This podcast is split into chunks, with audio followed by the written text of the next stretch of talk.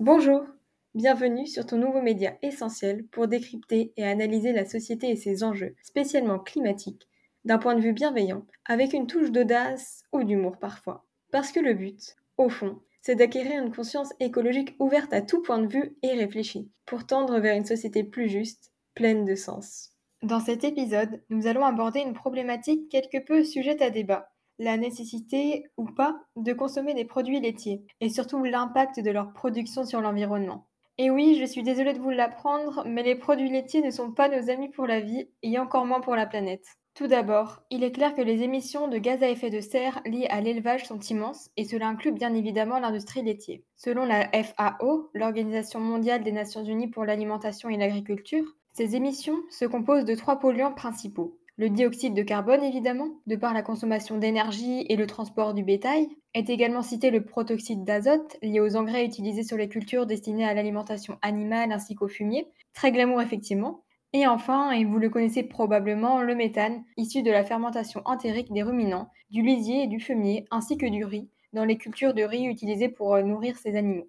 De plus, d'autres types de pollution et d'impacts environnementaux majeurs sont notables. Rappelons que pour nourrir ces animaux, nous utilisons des aliments, principalement le maïs et le soja, importés du Brésil ou encore des États-Unis. Or, ils sont bien souvent bourrés d'OGM, autorisés évidemment aux États-Unis, mais pas en Europe. Et c'est d'ailleurs là le paradoxe. Lorsqu'ils sont apportés du reste du monde, cela reste autorisé. La responsabilité est finalement simplement déplacée. C'est de la même manière que l'Europe contribue à la déforestation en Amérique du Sud par l'importation du soja. D'autant plus que ces cultures, ainsi que celles d'oléagineux et de céréales utilisées pour complémenter le bétail, sont de grandes consommatrices de pesticides. Peu glorieux effectivement. Enfin, l'utilisation d'eau est majeure, puisque pour produire 27 litres de lait, une vache doit boire plus de 170 litres d'eau. À cela s'ajoutent tous les litres d'eau nécessaires aux cultures pour les irriguer, pour ensuite nourrir ces animaux. Une partie de ce podcast devait de mentionner le bien-être animal, tout bonnement absent. Avec l'industrialisation de l'agriculture, leurs conditions de vie se sont hautement détériorées. Dénuées de liberté, de confort et d'interaction, elles développent stress et pathologies telles que des boiteries et des plaies. L'hyperactivité qui leur est imposée n'est pas sans conséquence, avec des douleurs qui se développent au niveau des mamelles ou des organes génitaux,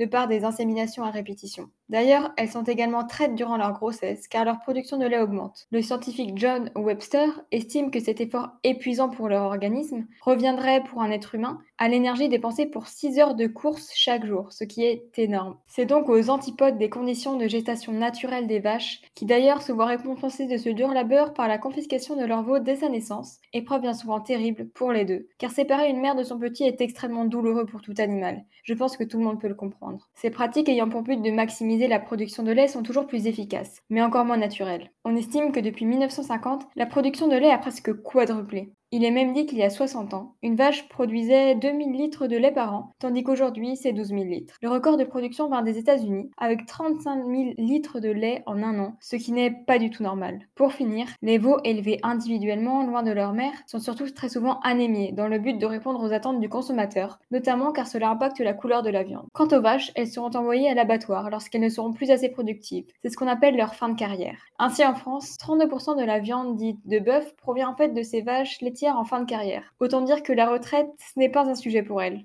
Ainsi, il s'avère nécessaire de changer nos habitudes de consommation. D'une part pour la planète et de l'autre pour ces animaux. D'autant plus que les lobbies de l'industrie laitière continueront sans cesse de vanter les mérites des produits laitiers. Pourtant, très loin d'être indispensables à l'homme. Ils n'empêchent pas de millions de personnes de souffrir de carences et ne satisfont pas nos besoins nutritionnels, mais c'est un autre sujet. Notons simplement que réduire sa consommation de produits laitiers, bien souvent plus qu'excessive en Occident, ainsi que privilégier l'agriculture biologique à l'élevage industriel, semblent des minimums requis largement atteignables et ce par tous.